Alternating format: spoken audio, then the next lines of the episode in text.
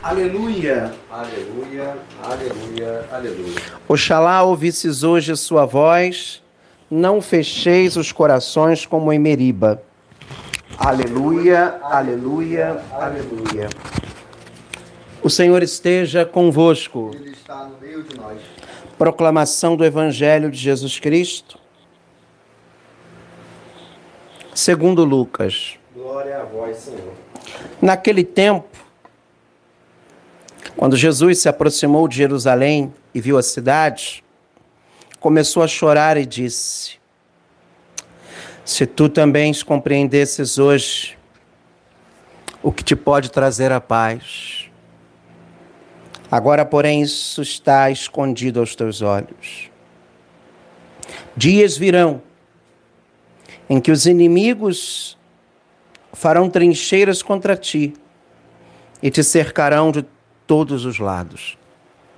Eles esmagarão a ti e a teus filhos, e não deixarão em ti pedra sobre pedra, porque tu não reconheceste o tempo em que foste visitada. Palavra da salvação. Glória a vós, Senhor. Caros irmãos, queridas irmãs, em virtude do tempo extenso hoje de leituras de nosso, nossas intenções, eu só quero dizer que esse evangelho, Lucas 19, 41, 44, me tocam profundamente. E me tocam por dois motivos. Pelo texto em si, em que Jesus olha para Jerusalém e começa a chorar. E ali ele não está só olhando a cidade de pedra, apesar dele dizer da pedra, mas do povo, do seu povo, mas ele fala da cidade em si, do drama que aquela cidade iria passar, e de fato não sobrou pedra sobre pedra. Porque tu não reconheceste o tempo em que foste visitada. E quando a gente não reconhece a visita do Senhor na nossa vida, o nosso templo não sobra pedra sobre pedra e essa leitura vista pela ótica do livro do Apocalipse, da visão de São João, no capítulo 5, versículos 1 a 10, onde São João ele vê a, a realidade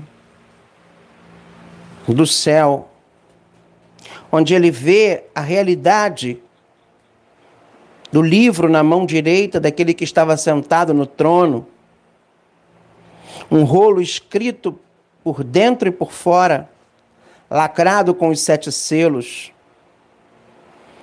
Ele vê o anjo forte, ele vê é, a realidade dos selos, quem poderia abrir aqueles selos. São João dizia que chorava muito porque ninguém foi considerado digno de abrir e ler o livro. Os anciãos, eis que o leão da tribo de Judá, o rebento de Davi, saiu vencedor. Ele pode romper os selos e abrir o livro. E ele vê um cordeiro que estava no centro do trono e dos quatro seres vivos. Enfim, a gente vê a Jerusalém celeste e a Jerusalém, na Palestina, na Terra Santa, que até hoje encontrou paz, Alexandre? Existe paz na Terra Santa hoje? Existe o que lá? Conflito. Desde que Jesus veio ao mundo, nunca mais. Nós tivemos destruição do templo, nós tivemos é, depois as terras, as chamadas cruzadas. Depois tivemos é, toda a tensão na Terra Santa em relação às três religiões, o povo judeu que foi expulso de lá,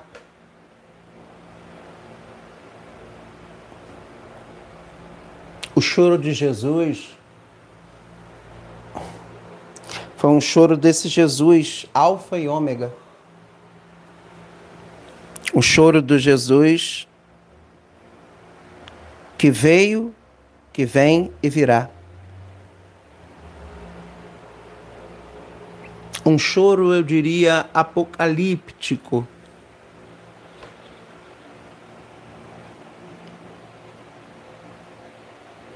E, e é graças a Ele que o livro da vida foi aberto da salvação. Graças a Ele.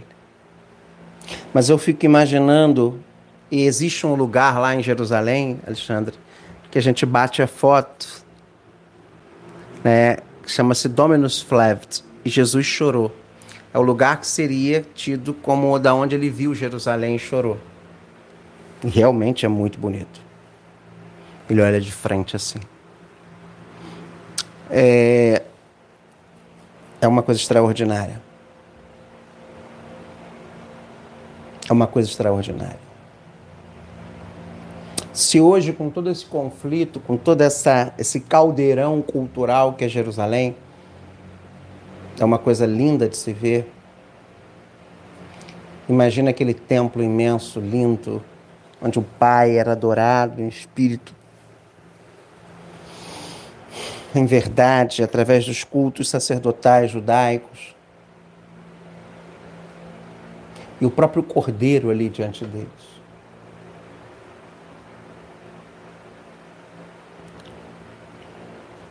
Ah, Jerusalém, Jerusalém, cidade santa. Se tu compreendesses hoje o que te pode trazer a paz. Essa mensagem, ela vai além das fronteiras de Jerusalém. Essa mensagem vem até o nosso coração.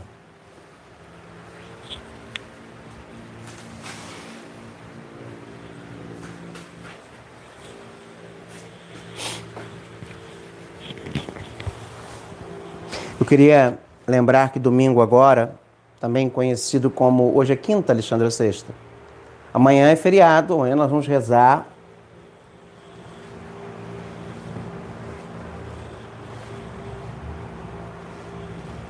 a missa, né, especialmente por toda a questão do racismo, pedindo a Deus que possa diminuir no coração das pessoas o racismo. Mas no domingo eu, completo mais um ano de vida. Eu queria pedir de presente a vocês um quilo de alimento ou uma cesta básica para que eu possa doar para as famílias que a gente acompanha.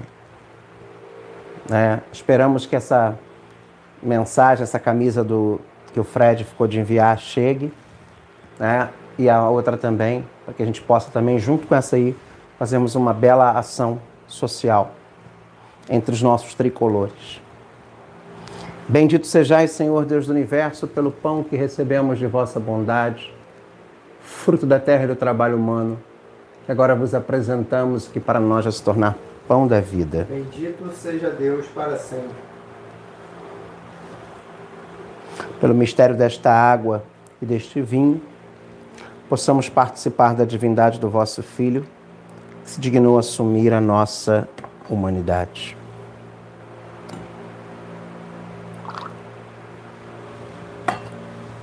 Bendito sejais, Senhor Deus do universo pelo vinho que recebemos de vossa bondade, fruto da videira e do trabalho humano, que agora vos apresentamos e que para nós nos tornar vinho da salvação. Bendito seja Deus para sempre.